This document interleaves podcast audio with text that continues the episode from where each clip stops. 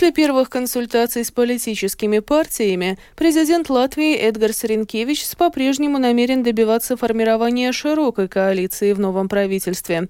По итогам переговоров с политическими силами, которые Ренкевич провел вчера и сегодня, президент сообщил, что получил принципиальную поддержку в отношении сформулированных им целей развития и неотложных задач от нового единства, Союза зеленых и крестьян, Объединенного списка, Национального объединения и прогрессивного агрессивных.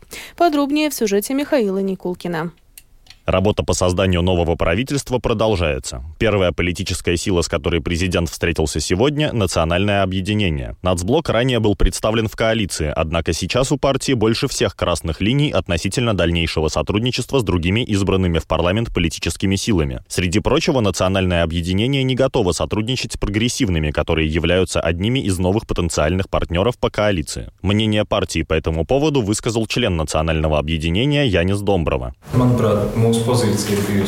На мой взгляд, наша позиция была очень четкой, что мы видим эту модель правления трех политических сил как наиболее оптимальную. И мы фактически не видим, чтобы национальное объединение должно было поддерживать большинство, которое сформировалось после президентских выборов, в котором есть новое единство, союз зеленых и крестьян и прогрессивные. Главным исключающим элементом являются именно идеологические различия, которые отделяют нас от фракций прогрессивных. Ну и вообще, с точки зрения развития страны, было бы неправильно, если бы нацблок пытался присоединиться к такой коалиции только ради того, чтобы в нее войти. В свою очередь, глава фракции прогрессивных в Сейме Каспарс Бришкинс заявил, что партия готова сотрудничать с другими политическими силами, в том числе и нацблоком, отодвинув идеологические соображения на второй план. Не исключаем возможности сотрудничества с разными партиями. Конечно, видим и слышим красные линии и часто необоснованные утверждения, которые против прогрессивных высказывает национальное объединение. Мы бы очень хотели, чтобы эти общие решения партий о возможностях сотрудничества по одной или другой конфигурации исходили из общего видения о задачах, которые нужно выполнить, чтобы это не было старой политической игрой с блокировкой, с красными линиями, с дискредитацией партнеров, которую мы видим в различных направлениях, в том числе против выдвинутого новым единством кандидата на пост премьер-министра. Бришкинс также подчеркнул, что прогрессивные будут готовы работать в правительстве Эвики Сылыни «Новое единство», если президент поддержит ее кандидатуру на пост премьер-министра. Также президент сегодня встретился с оппозиционными «За стабильность» и «Латвия на первом месте». Лидер «За стабильность» Алексей Росликов перед началом встречи заявил, что использует переговоры с президентом для того, чтобы поговорить о действительно важных, по его мнению, вопросах – ценах на коммунальные услуги и ценах на полках в магазинах, а также призовет Ренкевича прекратить выдвигать новое единство. Он также обратился к Союзу зеленых и крестьян с призывом выполнить предвыборные обещания и не сотрудничать с новым единством в коалиции. Имя нового главы правительства сегодня так и не было озвучено. Завтра на 13 часов назначена встреча Кришьяниса Каринша с президентом страны Эдгарсом Ренкевичем. Михаил Никулкин, служба новостей Латвийского радио. Чтобы обеспечить финансирование для реализации графика повышения зарплат педагогов, правительство сегодня решило дополнительно выделить более 13 миллионов евро. Деньги будут распределены между самоуправлениями. Однако у некоторых педагогов зарплата может увеличиться на несколько десятков евро, а у других на сотню. О том, как же изменится зарплата учителей в абсолютных числах, рассказала глава профсоюза педагогов Инга Ванага У школьных учителей, у которых рабочая неделя составляет 36 часов, минимальная месячная ставка 1224 евро. Педагогам дошкольных образовательных учреждений за 40-часовую рабочую неделю нельзя будет платить меньше 1240 евро. Почасовая оплата у дошкольных педагогов должна будет составлять не менее 7 евро 75 центов вместо прежних 6,69. В свою очередь, очередь у школьных учителей почасовая ставка вырастет с 7,50 до 8,5 евро. Новая система оценки учебных достижений школьников вступит в силу с 1 сентября следующего года, а не с этого года, как планировалось ранее. Соответствующие поправки Министерства образования и науки сегодня поддержало правительство. Новая система оценки включает в себя четыре составляющих – формативное, диагностическое, мониторинговое и суммарное оценивание. Цель новой системы – развитие ученика умение комплексно использовать знания и грамотно применять их в различных жизненных ситуациях. Кабинет министров сегодня утвердил решение об увеличении государственной поддержки для защищенных потребителей электроэнергии на 5 евро в месяц. Данная дополнительная помощь будет применяться параллельно с уже принятыми в апреле этого года мерами поддержки в размере 10 евро в месяц. Такое решение было принято, учитывая, что средний размер счета за электроэнергию для населения с четвертого квартала прошлого года существенно не снизился. Такого лета мы не помним, только снега не хватает. Так опытные фермеры оценивают испытания природы в этом сезоне. Заморозки весной, засуху и град летом. Есть землевладельцы, которые рассматривают возможность сокращения поголовья или даже ликвидацию фермы. Поэтому вопрос о том, что будет с поддержкой и как будут распределены выделенные Еврокомиссией почти 7 миллионов евро, на данный момент очень актуален. Министр земледелия Дидзис Шмидц от объединенного списка признал, что в первую очередь следует выяснить размер убыток, нанесенный фермерам. В голове ничего не забыто. Теперь главное все посчитать, чтобы были корректные объемы, и можно было решать, что делать дальше. То, что уже посчитано на данный момент, так это ущерб от морозов, известные фермы и площади, а также примерные потери. Денег на счету пока нет, но есть европейское финансирование. В этот раз нам удалось получить в два раза больше, чем нам было нужно. Правительство еще не решило, но ясно, что оно должно будет решить это или следующее о предоставлении дополнительных 200% к этой сумме, потому что ЕС также разрешил это своим решением. Понятно, что мы не решим компенсировать полностью все потери, мы должны компенсировать в процентах, чтобы хозяйства смогли восстановиться и продолжить работу в следующем году.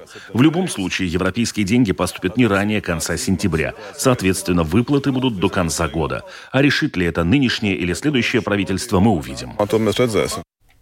Министерство финансов не получило уверенности в том, что Резекненская дума сможет выполнить обязательства перед кредиторами.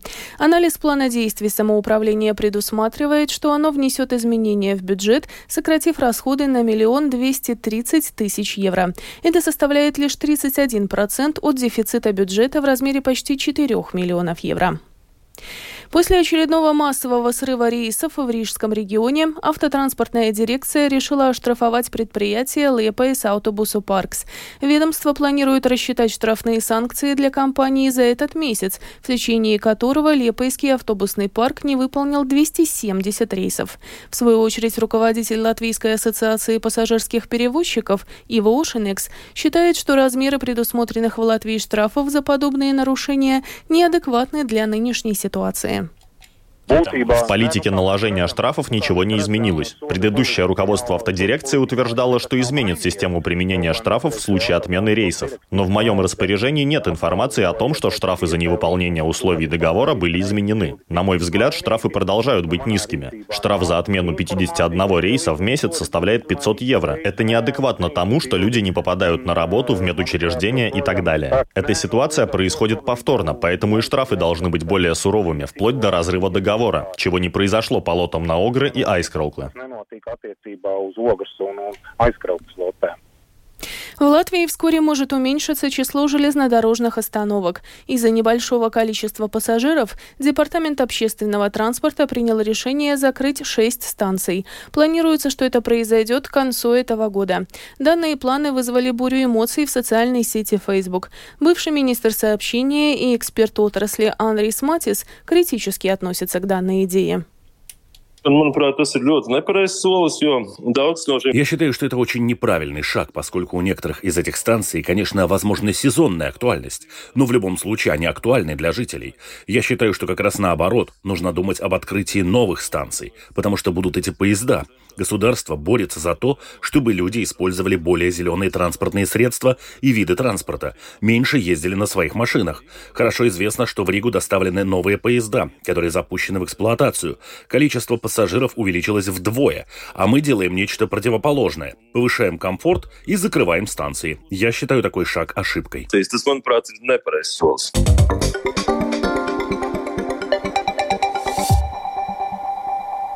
Продолжаем выпуск. Правительство сегодня на закрытом заседании поручило Министерству внутренних дел подготовить поправки к закону об иммиграции.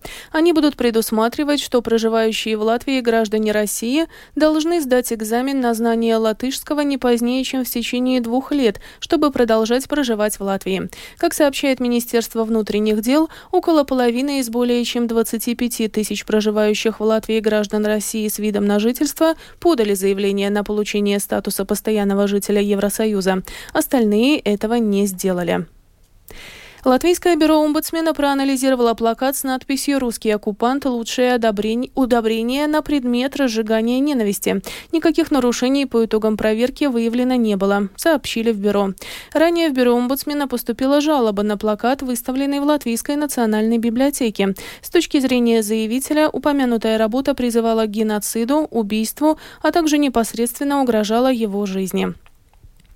Общая ситуация на латвийско-белорусской границе остается напряженной. Только вчера ее пытались нелегально пересечь 107 человек. Это одно из самых больших количеств нарушителей границы, выявленных за один день. Министр внутренних дел Латвии Марис Кучинскис от объединенного списка призвал латвийцев, которые ездят в Беларусь, задуматься о безопасности таких визитов в нынешней ситуации.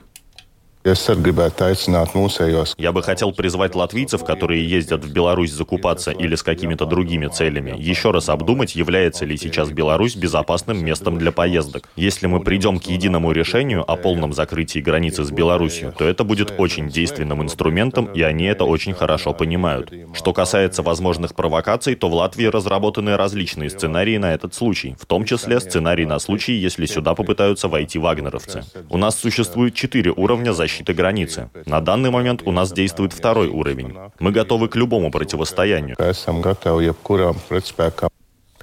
Украинские военные с боем вошли в село Работино в Запорожской области и организовали эвакуацию жителей. В ответ российские военные непрерывно обстреливают Работино из артиллерии. Об этом сообщила замминистра обороны Украины Анна Маляр.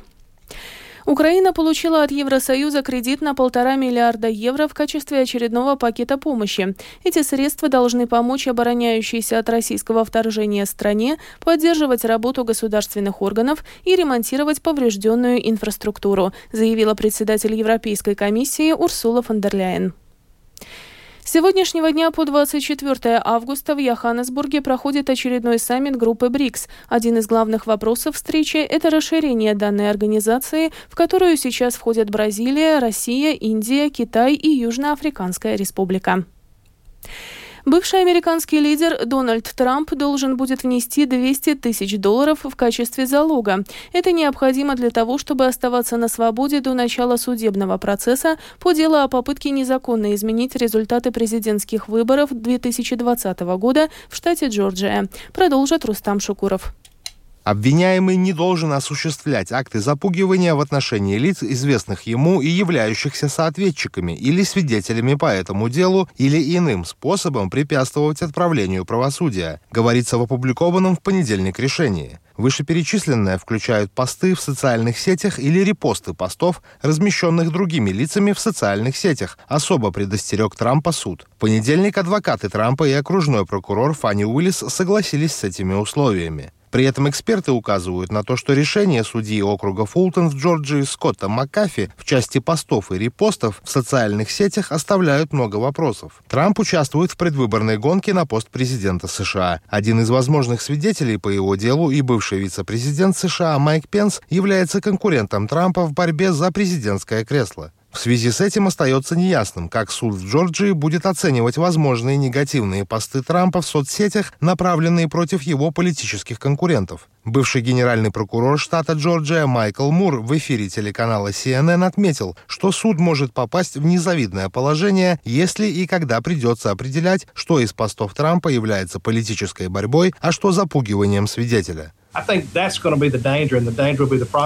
Я думаю, что это будет нелегко. Проблемой будет также то, если прокуратура начнет подавать слишком много ходатайств и сделает слишком много запросов с просьбой наказать Трампа за тот или иной пост, а эти запросы будут отклоняться. Надеюсь, что обвинение воздержится от этого и не прибегнет к таким действиям, пока он не сделает что-то, что является явной и неоспоримой угрозой.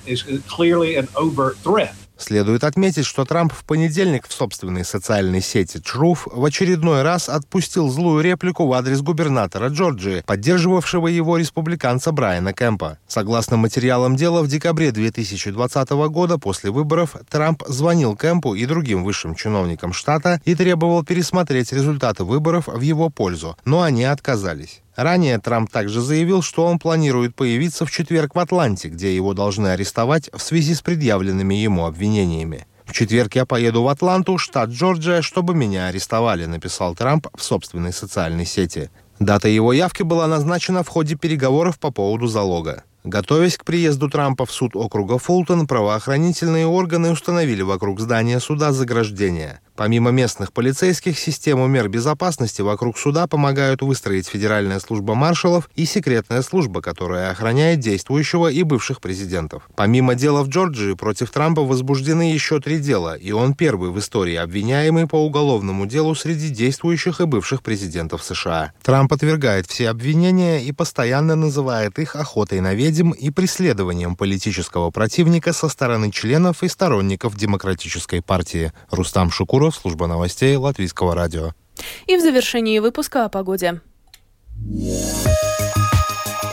В ближайшие сутки в Латвии переменная облачность. Ночью видимо кратковременный дождь, местами сильные ливни, в отдельных районах гроза. Днем дождь пройдет лишь на востоке. Также ночью местами туман. Ветер западный, юго-западный до 7-8 метров в секунду, во время грозы порывистый. Температура воздуха ночью по стране от плюс 11 до 15, днем от 19 до 23 градусов.